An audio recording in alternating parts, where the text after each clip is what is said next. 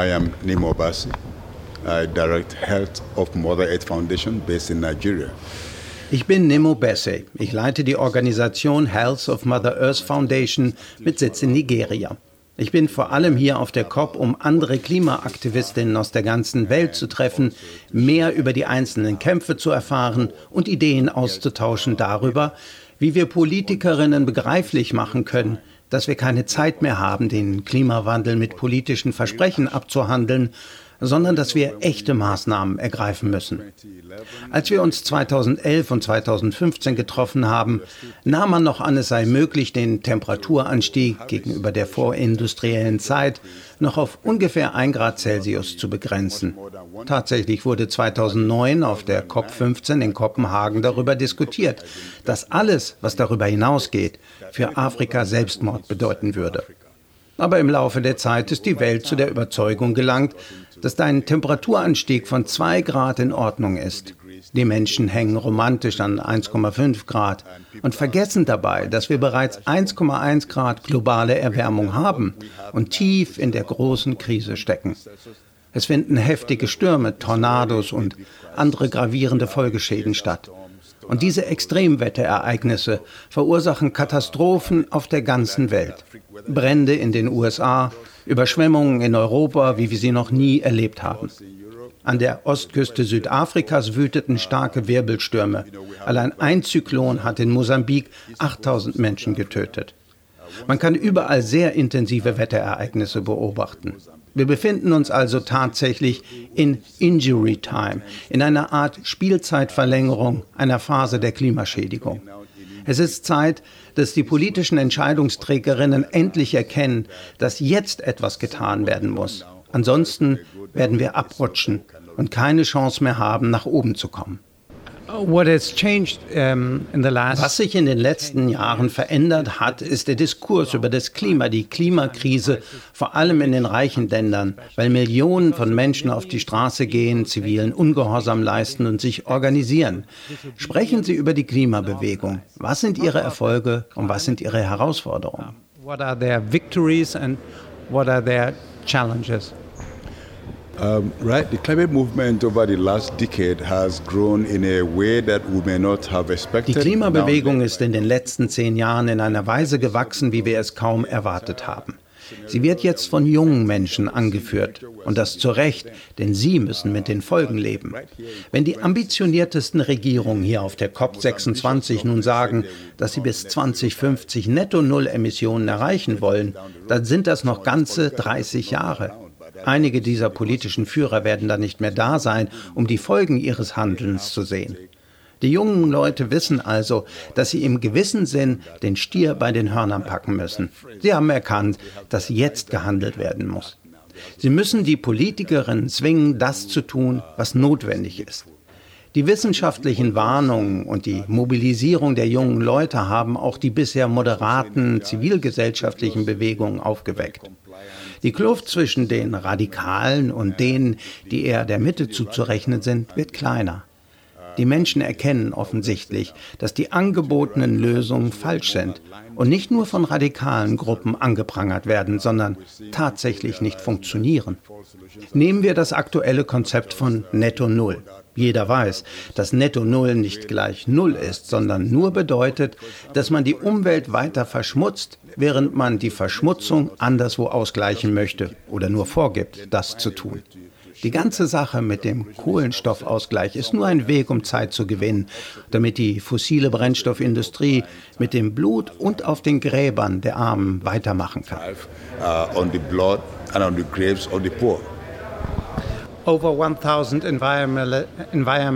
Seit der COP 2015 in Paris sind über 1000 Umweltschützer im Kampf gegen die Interessen der Mächtigen getötet worden. Sie selbst kämpfen gegen die Verbrechen der Ölkonzerne in Nigeria an der Seite des Ogoni-Stamms. Erzählen Sie uns von den Morden und was gerade im Niger-Delta passiert. Well, you know, we, we see more and more earth defenders losing their lives, all because they're standing up against. Immer mehr Naturschützerinnen werden getötet, weil sie sich gegen Großkonzerne und repressive Regierungen stellen, die Hand in Hand mit transnationalen Konzernen und anderen Unternehmen arbeiten, die weder transparent sind noch rechenschaftspflichtig sein wollen. Im Niger-Delta im Besonderen wurden vor 26 Jahren Ken Saro-Wiwa und acht Ogoni-Führer hingerichtet. So fällt der 26. Jahrestag dieser Exekution genau in die Mitte der 26. COP. Und 26 Jahre nach der Hinrichtung gibt es bei diesem Klimagipfel noch immer kein Anzeichen, dass die Regierungen auf der COP den Einfluss der fossilen Brennstoffindustrie begrenzen wollen. Nicht einmal den auf die Klimaverhandlungen selbst. Wir haben also weiter einen sehr steilen Aufstieg vor uns. Denn diejenigen, die für Menschenrechtsverletzungen und für das Verschwindenlassen von Menschen verantwortlich sind und diejenigen, die Militärs in den Ländern benutzen, um die Bevölkerung zu unterwerfen und zu unterdrücken, haben weiter das Steuer bei der Klimadiskussion in ihren Händen. Solange sich nicht wirklich etwas daran ändert, wird es sehr schwierig bleiben, Fortschritte zu erwirken. Um, going forward, unless something really changes, it's go still going to be as difficult as it is now. What are the impacts of the Was sind die Auswirkungen des Klimas, der globalen Klimaerwärmung im globalen Süden? Wir haben große Dürren in Afrika erlebt. In Madagaskar standen eine Million Menschen vor dem Hungertod. Wie fühlen sich 1,1 oder 1,2 Grad Celsius im Süden an? Der Temperaturanstieg in Afrika liegt etwa 50 Prozent über dem globalen Durchschnitt. 1,1 oder 1,2 Grad im globalen Durchschnitt bedeuten also für Afrika etwas mehr. Die Temperatur ist in Afrika bereits höher gestiegen, als im Paris-Abkommen als ideale Grenze festgesetzt wurde. Wenn die Staatengemeinschaft also von 1,5 oder deutlich unter 2 Grad spricht, dann heißt das in Wirklichkeit, Afrika wird weit darüber hinausschießen. Und das bedeutet, man lässt Afrika verbrennen. Aber niemanden scheint das zu interessieren. Im Moment stehen wir in Afrika vor großen Herausforderungen, wie Sie schon sagten. Nahrungsmittelknappheit in Madagaskar. Überall auf dem Kontinent kämpfen die Menschen gegen Küstenerosion und Landverlusten. Die neuesten Daten sprechen von zwei Metern, die pro Jahr verloren gehen an den Küsten. Das ist dramatisch. Wir verlieren Gebäude, wir verlieren Infrastruktur. Wir haben Probleme mit voranschreitender Wüstenbildung in Gegenden wie Nordnigeria. Anstatt unsere Wälder zu schützen, findet massives Abholzen statt, ein sich verschlimmerndes Problem. Fossile Brennstoffindustrien betreiben riesige Gasöfen, die Kohlendioxid, Methan, Stickstoff und Natriumschwefeloxide in die Atmosphäre freisetzen. Auch das verschärft die Situation weiter. Wir befinden uns in einer wirklich verzweifelten Situation, da die Verursacher der globalen Erwärmung weiter räuberisch über den Kontinent hinwegziehen. In Uganda arbeiten Ölfirmen mit allen Mitteln daran, Öl zu fördern und es in Pipelines durch Tansania für den Export zu befördern. Konzerne aus Kanada suchen im Okawanga-Delta, in Botswana und Namibia nach Öl. Sie behaupten dort die größten Ölvorkommen seit langem gefunden zu haben. Mit der Förderung dieser Rohstoffe würden Millionen von Treibhausgasemissionen in die Atmosphäre gelangen. Wir haben immer noch Konflikte in Nigeria und auf dem ganzen Kontinent. Die Lage ist wirklich ernst. Die Ursachen der globalen Erwärmung werden durch den Abbau und die Verbrennung fossiler Brennstoffe weiter verstärkt. Und die Folgen zwingen die Menschen zur Migration. Es gibt viele Klimaflüchtlinge aus Afrika.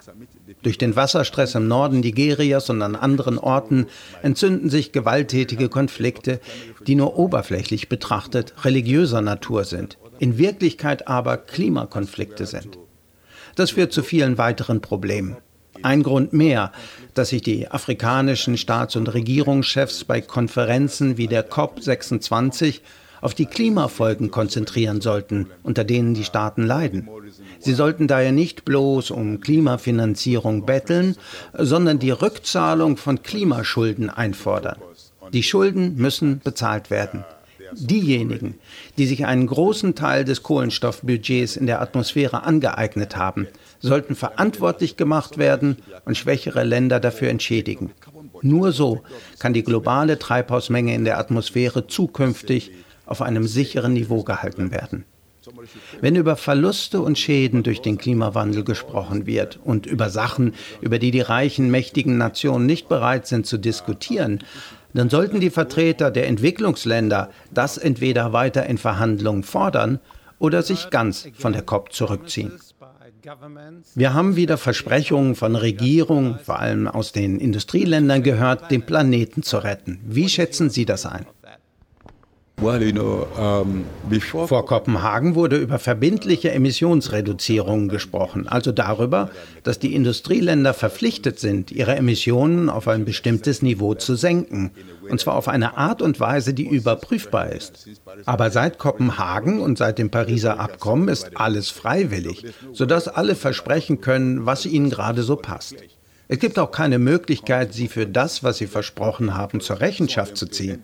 Einige Staaten versprechen sogar auf der COP26 die Entwaldung bis 2030 zu beenden, ein Versprechen, das sie schon vor einigen Jahren gegeben haben. Sie sind mehr oder weniger heiße Luft, sie enthalten nichts Substanzielles, keine ernst gemeinten Maßnahmen. Lassen Sie uns zur Finanzindustrie kommen. Sie verspricht, zukünftige Investitionen bis 2050 auf Kohlenstoffneutralität auszurichten. Was halten Sie davon? Das ist eine weitere Lüge. Je mehr die Finanzinstitutionen betonen, dass sie die Finanzierung von fossilen Projekten einstellen oder sich aus der Finanzierung zurückziehen werden, desto mehr tun sie das Gegenteil. Die fossile Brennstoffindustrie plant in den nächsten zehn Jahren bis zu 250 Milliarden US-Dollar allein in Afrika zu investieren. Bis 250 sollen etwa 1,4 Billionen US-Dollar in Projekte von fossilen Brennstoffunternehmen in Afrika investiert werden.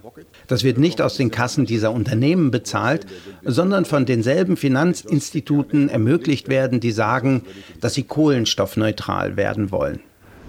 Lassen Sie uns über das Militär sprechen. Was ist die Verbindung zwischen Militär und Krieg auf der einen Seite und der Klimakrise und Klimapolitik auf der anderen? Regierungen bauen ihre Militärs aus, um damit Krieg zu führen. Auch die Hersteller von Munition und Rüstungsgütern freuen sich, wenn sich Konflikte entzünden. Deshalb haben wir heute so viele Konflikte in der Welt. Die meisten davon sind Ressourcenkonflikte, bei denen der Verkauf von militärischer Ausrüstung angekurbelt wird und neue Waffen getestet werden können. Man wählt dafür arme Länder. Libyen ist fast völlig dem Erdboden gleichgemacht worden. Der Irak liegt in Schutt und Asche. Wir haben Kämpfe und Kriege in Afghanistan. Keiner dieser Kriege ist neutral, keiner von ihnen beruht auf grundsätzlichen Spaltungen in der Bevölkerung der Länder. Bei all diesen Kriegen geht es um Ressourcenkolonisierung und Ressourcenkontrolle durch mächtige externe Interessen. Bei den Klimaverhandlungen ist immer wieder zu hören, dass die Emissionen des Militärs bei der Berechnung der Kohlenstoffmenge in der Atmosphäre nicht berücksichtigt werden. Es ist also eine bewusste Auslassung. Es ist nicht so, dass die Welt nicht weiß, dass dieser Sektor mit seinen Flugzeugen, Schiffen und allem, was dazugehört, einer der größten Verschmutzer ist. Die Emissionen des Militärs auszublenden zeigt, dass die Klimaverhandlungen nicht ernsthaft betrieben werden um im Menschenleben pokern. Und zweitens ist das Militär so mächtig, dass es sehr viele Investitionen und Ressourcen auf sich ziehen kann. Vorgeblich geht es um den Aufbau von Widerstandsfähigkeit. Aber in Wahrheit verringert es die Widerstandsfähigkeit, da Länder und ihre Infrastrukturen durch militärische Gewalt zerstört werden. Es reduziert die Kapazitäten der Bürgerinnen in den betroffenen Ländern, sich gegen die Auswirkungen der globalen Erwärmung zu schützen. Denn die Widerstandsfähigkeit, die sie vorher hatten, wird durch Kriege zunichte gemacht. Und jetzt versprechen die reichen Staaten bis 2025 100 Milliarden Dollar für die Klimafinanzierung zu mobilisieren. Die Frist wurde von 2020 um fünf Jahre nach hinten verschoben. Gleichzeitig geben die reichen Länder jedes Jahr fast zwei Billionen Dollar für Kriegsführung und Waffen aus. Das Militär ist also ein Sektor, der echte Klimaschutzmaßnahmen verhindert. Was sind Ihre Forderungen an die Industrieländer in Bezug auf die Wiedergutmachung für Verluste und Schäden und die Klimafinanzierung? Wie sieht Klimagerechtigkeit und ein echter Green New Deal global aus? Well, I think the Uh, die Klimaverhandlungen sollten sich wieder ernsthaft mit dem Prinzip der Gerechtigkeit und dem Prinzip der gemeinsamen, aber geteilten Verantwortung auseinandersetzen. Sie sollten nicht nur auf zukünftige und gegenwärtige Verantwortung schauen, sondern auch auf die historische Verantwortung. Es ist an der Zeit, dass gefährdete Nationen und kleine Inselstaaten, die Länder in Afrika, Lateinamerika und Südostasien, Klimareparationen in Form von Klimaschulden fordern. Zweitens müssen die reichen Länder die Wende jetzt schnell umsetzen. Sie dürfen mit dem Ausstieg aus der Nutzung fossiler Brennstoffe nicht bis zum nächsten Jahrzehnt warten. Sie müssen jetzt aufhören. Sie haben die Kapazitäten, sie haben die Ressourcen, sie sollten mehr in erneuerbare Energien investieren und einen raschen Wechsel vollziehen, während sie den ärmeren, schwächeren Ländern Zeit verschaffen, planvoll auf ein erneuerbares System umzusteigen. Das ist notwendig, um den Planeten bewohnbar zu halten. You're against um Sie sind dagegen, die Krise mit Kohlenstoffmärkten zu lösen. Es gibt Leute, auch unter Umweltschützern, die glauben, dass die Bepreisung von Kohle, Gas und Öl deren Nutzung reduzieren könnte. Warum glauben Sie, dass das der falsche Weg ist, um das Problem anzugehen und zu einem falschen Ergebnis führt? Und warum gibt es bessere Alternativen, um aus der Krise herauszukommen? Es gibt die Überzeugung, dass Menschen erst in einer Sache aktiv werden, wenn man einen Preis dafür festlegt. Und so versucht man, den Preis für Kohlenstoff so festzulegen, dass es attraktiv und profitabel ist, weniger Kohlenstoff auszustoßen. Das wird dann von denen bezahlt, die weiter emittieren wollen. Das Klima basiert aber nicht auf Mathematik. Die Natur funktioniert nicht nach Berechnung. Man kann also nicht einfach sagen, weil hier jemand für Kohlenstoff bezahlt, wird er das Richtige tun. Man versucht zum Beispiel Wälder durch das sogenannte RED-Schutzprogramm als Kohlenstoffspeicher zu nutzen. Man weist einen Wald als zu förderndes Projekt aus, sodass er nicht abgeholzt wird. Doch dann wird einfach ein anderer Wald gerodet. Das funktioniert also nicht wirklich. Die Welt muss endlich begreifen, dass es an der Zeit ist, echte Maßnahmen zu ergreifen und die Emissionen an der Quelle zu stoppen. Und das bedeutet, die fossilen Brennstoffe im Boden zu lassen und nicht nur Kohlenstoff, Bäume, Wale, Elefanten oder sonst was auf Märkten anzubieten und zu glauben, dass die Märkte sich dann schon um den Kohlenstoff kümmern werden. Dazu kommt, dass man auf Kohlenstoffabscheidung und Speicherung setzt oder andere Möglichkeiten, Kohlenstoff aus der Atmosphäre zu absorbieren. Eine davon ist die sogenannte Ozeandüngung, bei der man große Mengen von Eisenspänen im Meer verteilt. Das soll zu einer Algenblüte führen, die Kohlenstoff bindet. Solche Vorschläge sind aber nur Ideen, an sich nicht schlecht, sie werden in der Natur aber nicht so funktionieren. Denn ein Teil der Algen wird von Fischen gefressen, die dann sterben und den Kohlenstoff wieder freisetzen. Und ein Teil der Algen wird nie auf den Meeresgrund gelangen. Eine andere Idee ist, Wolken weiß zu machen, um mehr Sonnenstrahlung in den Weltraum zu reflektieren. Oder man will Bäume gentechnisch so verändern, dass sie weiße Blätter entwickeln und den sogenannten Albedo-Effekt der Erde verstärken, also Sonne zurückstrahlen. All diese künstlichen Maßnahmen zur Klimasteuerung müssen planetar durchgeführt werden, und zwar permanent. Denn sobald sie gestoppt oder durch irgendetwas unterbrochen werden, geht die Wirkung verloren, was große Probleme erzeugen wird. Der Kohlenstoffhandel und die Kohlenstoffkompensation ermöglichen also Experimente, die nicht bewiesen und teuer sind und außerdem den reichen, mächtigen Staaten noch mehr Macht verleihen, während die schwachen Länder großen Risiken ausgesetzt werden. Denn niemand wird das Klima manipulieren und sich dann selbst benachteiligen. Das Risiko werden also am Ende diejenigen tragen, die weder mit der Verschmutzung der Atmosphäre zu tun haben, noch diese Instrumente in die Atmosphäre gebracht haben. Einige dieser Ideen stammen außerdem von Leuten, die einfach gerne Experimente durchführen.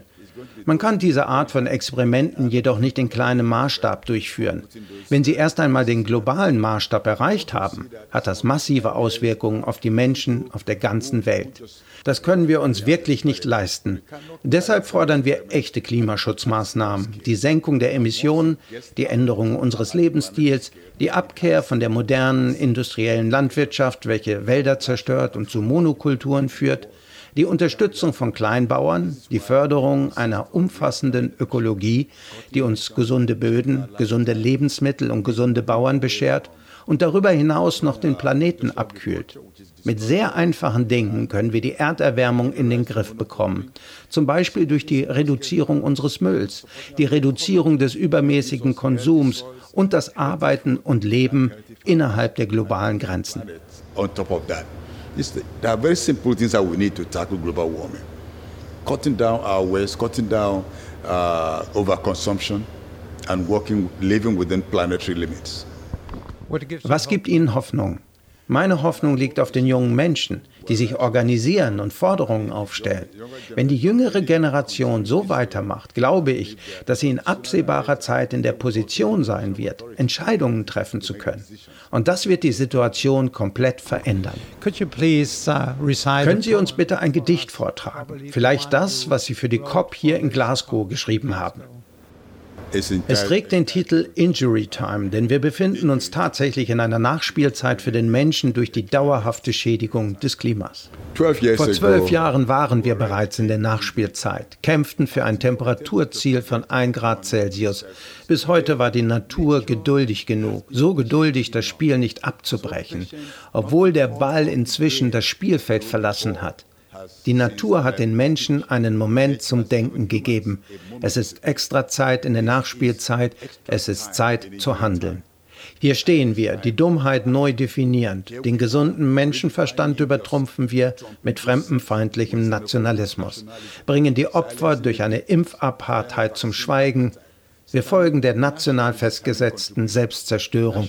Es wird konferiert und gefeiert, als ob aus der globalen Erwärmung plötzlich eine nationale Erwärmung geworden sei und nicht eine globale Katastrophe. Es ist extra Zeit in der Nachspielzeit, es ist Zeit zu handeln. Das gefeierte Paris-Abkommen legte 1,5 Grad fest und fügte offensichtlich im Scherz hinzu oder deutlich unter 2 Grad. Wenn ich richtig rechne, müsste deutlich unter 2 weit unter 1,5 liegen, oder? Doch Fahnen wurden gehisst, Gläser geputzt, Schultern geklopft, um solchen unverschämten Widersinn zu feiern. Es ist extra Zeit in der Nachspielzeit, es ist Zeit zu handeln. Jetzt spielen die Betrüger auf offener Bühne verrückt. Mach, was du willst, lüge über das, was du tun wirst. Setze Fristen, wenn das Leben auf dem Planeten verloren sein könnte. Netto Null bis 2030, Netto Null bis 2050, Netto Null bis 2060, Netto Null bis zur Jahrhundertwende. Netto Null ist nicht Null. Es ist extra Zeit in der Nachspielzeit, es ist Zeit zu handeln. Verschmutzt weiter, Kohlenstoff lässt sich abscheiden, konsumiert weiter. Wir können den Müll vergraben, kocht den Planeten. Wir können Sonnenschirme in den Himmel pflanzen und den Ozean düngen. Bleiben die Leute dumm, können wir Wale und Elefanten als Kohlenstoffspeicher verkaufen.